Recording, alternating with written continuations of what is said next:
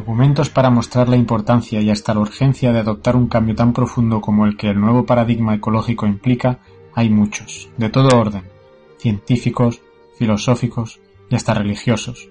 Pero hay uno que es un argumento distinto, primero, obvio, contra el que no cabe más que aceptarlo o estrellarse, y es el argumento físico, los límites del crecimiento.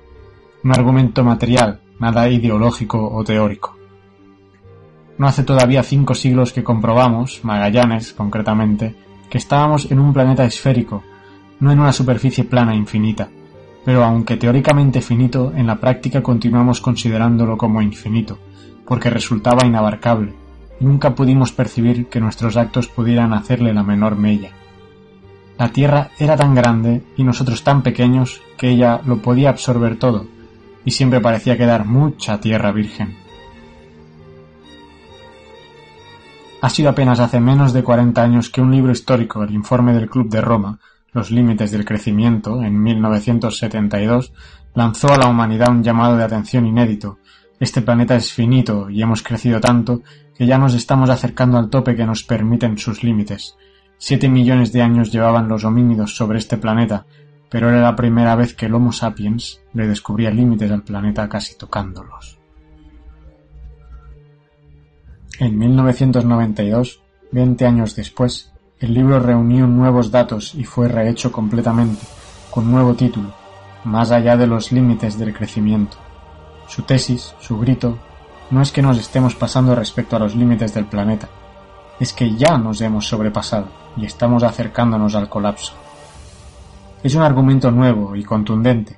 Todo tiene un límite y este planeta también lo tiene no solo no es infinito, sino que, con lo que hemos crecido, se nos está haciendo pequeño, y dado el ritmo de crecimiento exponencial que llevamos, chocaremos muy pronto con los límites y va a ser un desastre ecológico. Crecimiento exponencial, el concepto clave. Solemos utilizar esa expresión para indicar un crecimiento muy grande, pero el crecimiento exponencial, además de ser grande, tiene otra característica que suele ser desconocida. A partir de un cierto momento, crece tan rápidamente que llega a su límite en un tiempo mínimo, como repentinamente. Hay una antigua leyenda persa sobre un cortesano que ofrendó a su rey un bello tablero de ajedrez y le pidió que le diera a cambio un grano de arroz por el primer cuadro, el doble, dos, por el segundo, el doble, cuatro, por el tercero, y así sucesivamente. Sin más, el rey ordenó que le trajeran el arroz inmediatamente, el cuarto cuadro suponía ocho granos, el décimo quinientos doce, el quinceavo dieciséis mil trescientos ochenta y cuatro y el vigésimo primero representaba más de un millón de granos. Al llegar al cuarentagésimo se trataba de un billón. No pudieron pagarle, no había suficiente arroz en el país. En los primeros cuadros la duplicación de cantidades pequeñas puede parecer pequeña, la curva del crecimiento comienza alzándose muy poco a poco, pero luego, en pocas nuevas duplicaciones, la magnitud se hace astronómica, casi infinita, y resulta inabarcable. Choca con el límite. Así es el crecimiento exponencial, duplicación, nueva duplicación y nueva reduplicación, hasta que topa con el límite. Todos solemos pensar en forma lineal, imaginando un crecimiento geométrico, proporcional, que mantiene constancia en el ritmo de crecimiento. Por eso la gente desconoce los riesgos del crecimiento cuando es exponencial. Supongamos un nenúfar en un estanque. La planta duplica su tamaño cada día. Al principio es muy bello ver cómo la planta crece. Parece que lentamente, y uno se preocupa de ella, hasta que el día 28 la planta ocupa ya la cuarta parte del estanque. ¿Qué pasará en los días siguientes? El día 29 llegará a ocupar la mitad del estanque, y el 30 lo tapará todo y acabará sofocando toda otra planta. Tres días antes del final ocupaba solo la octava parte del estanque, pero dado su ritmo de duplicación diario en los tres últimos días, casi repentinamente topa con el límite. A principios del siglo XX, hace ahora 100 años, Filipinas tenía 6 millones de habitantes. La cifra se ha duplicado cada 20 años, de 6 a 12, a 24, a 48. En los años 80 y 90 sobrepasó los 70 millones. Para este año 2010 las cifras oficiales rondan los 100 millones. ¿Cuántas duplicaciones más podrán darse antes de que el nenúfar ocupe todo el estanque? Después de millones de años de homínidos sobre la Tierra, en tiempo del Imperio Romano la población humana del mundo alcanzó los 200 millones. No se consiguió una duplicación hasta el siglo XII, luego otra en el XIX y la siguiente al comenzar el siglo XX, siglo en el que la población mundial se ha multiplicado por cuatro.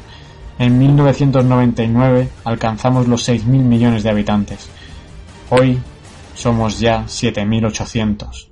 En 2050 alcanzaremos los 9.000, un 50% más que en 2000, y ya se puede calcular cuándo nuestro crecimiento nos sofocará a nosotros mismos y a toda otra forma de vida en nuestro planeta estanque, porque parece que empezamos a estar muy cerca de esa fecha. Tal vez somos para este planeta una plaga o un cáncer, células que se producen fuera de control, aunque un cáncer especial, porque podría caer en la cuenta y autocontrolarse y contraerse. Muchas cosas crecen exponencialmente. El crecimiento exponencial de la población humana arrastra crecimiento también exponencial a otras magnitudes, el espacio físico que ocupa la urbanización, las ciudades que se hinchan hasta juntarse, la tierra cultivada para alimentar a esa población creciente, la tierra robada al bosque y a la vegetación silvestre, la biodiversidad que se extingue a ritmo acelerado, el agua de los regadíos que construyen la mayor parte del gasto creciente de este elemento que ya empieza a escasear, el consumo de energía, cuya mayor partida ya no es la de la industria, sino la de los usos residenciales, y la emisión de CO2 a la atmósfera, que no solo no cortamos, sino que continuamos aumentando a nivel mundial. Hemos ocupado ya el 85% de la superficie del planeta. Ya no cabe otra duplicación, pues no saldríamos del límite del estanque, con este estilo de vida y a este ritmo, un crecimiento que no concebimos que pueda cesar, vamos al encuentro de la catástrofe final. Consumimos un 30% más de la capacidad de reposición del planeta. Nuestra huella ecológica se ha triplicado desde 1961. Es ya de 2.7 hectáreas por persona, por encima de la disponibilidad natural media de 1.8 hectáreas. ¿Hasta cuándo? ¿Cuándo decidiremos detenernos? Pero aunque lo decidiéramos, ¿podríamos detenernos? ¿Podríamos dejar de quemar combustibles fósiles, dejar de emitir CO2, dejar de desperdiciar el agua, dejar de contaminar con el plástico? Cada minuto se producen en el mundo un millón de bolsas de plástico. De gastar tanta energía, solo paralizándonos. No podemos detenernos, estamos en una pendiente cuesta abajo. Según previsiones de la ONU, a mediados del siglo la exigencia humana sobre la naturaleza será dos veces superior a la capacidad de producción de la biosfera. Solo un milagro podría salvarnos de la catástrofe hacia la que corremos. Un cambio de conciencia que nos convenza de que debemos cambiar de estilo de vida. No hay otro camino. Son dos cosas distintas, desarrollo y crecimiento, que confundimos con frecuencia. Crecimiento significa aumento cuantitativo, de tamaño, de volumen, de gasto, de ingresos, de dinero. Desarrollo significa despliegue interior de nuevas dimensiones, potencialidades, calidades de vida.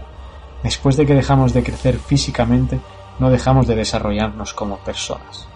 El crecimiento tiene un tope cuantitativo, el desarrollo es ilimitado, un desarrollo ya sin crecimiento, como nuestro planeta, que lleva 4.500 millones de años desarrollándose sin crecer. Llegados al tope, estando incluso en algunos aspectos más allá de los límites del crecimiento, es necesario desarrollarnos sin crecer más físicamente, adaptándonos a nuestro nicho biológico planetario.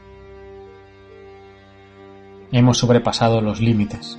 Nuestro ritmo de vida actual es insostenible. Nos lleva al colapso. Hay que empeñarse en desacelerar y en retroceder. La solución de la pobreza en el mundo, el crecimiento de los que aún lo necesitan, no se va a conseguir por la vía actual. El nunca realizado efecto cascada, crecimiento para los ricos, para que se derrame hasta los pobres. A la pobreza y a la injusticia debe hacérseles frente, no con más crecimiento, más de lo mismo, sino con desarrollo humano y social, con un cambio de conciencia de calidad humana, con más equidad, a la vez que contraemos la economía material y detenemos el desastre que ya llevamos tiempo gestando. Una sociedad sostenible aún es técnicamente posible, y es mejor que una sociedad en constante expansión material, de crecer cuantitativamente y desarrollarnos cualitativamente, la única solución, porque todo tiene un límite. Texto extraído de Agenda Latinoamericana año 2010, titulado Todo tiene un límite, argumento irrebatible, nos hemos sobrepasado y estamos yendo al colapso.